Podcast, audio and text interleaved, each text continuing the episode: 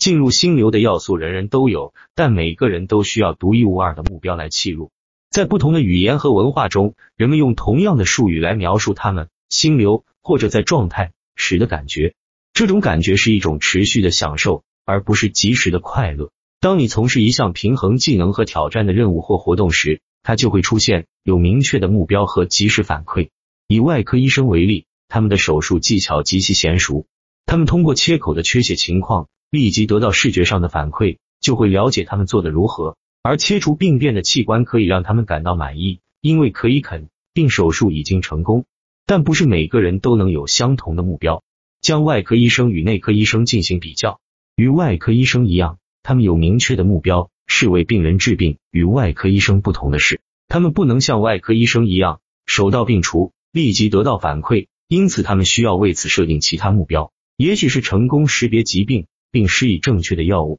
进入状态意味着你完全沉浸在手头的工作中，这结合了行动和意识，给你一种把控的感觉。以攀岩者为例，显然。他们的目标面临着极大的危险，但他们享受的是利用自己的专业知识来平息恐惧，例如准确估计攀登的难度。要做到这一点，他们必须将全部注意力投入到任务中。在美拉尼西亚的水手身上，也观察到了这种沉静和全神贯注。研究人员发现，这些水手在被蒙住眼睛，并被带到离他们的家乡几百英里远的地方时，仅仅通过关注水流引导船只的方式。就能够确定他们的身处何处。我们在外科医生、攀岩者和美拉尼西亚水手身上看到的这种沉浸感是如此强大，它可以将我们从自我意识、忧虑和焦虑中释放出来，让我们忘记时间。事实上，攀岩者如此专注于岩壁的复杂性，以至于他完全忘记了自己的问题。而外科医生则报告说，手术中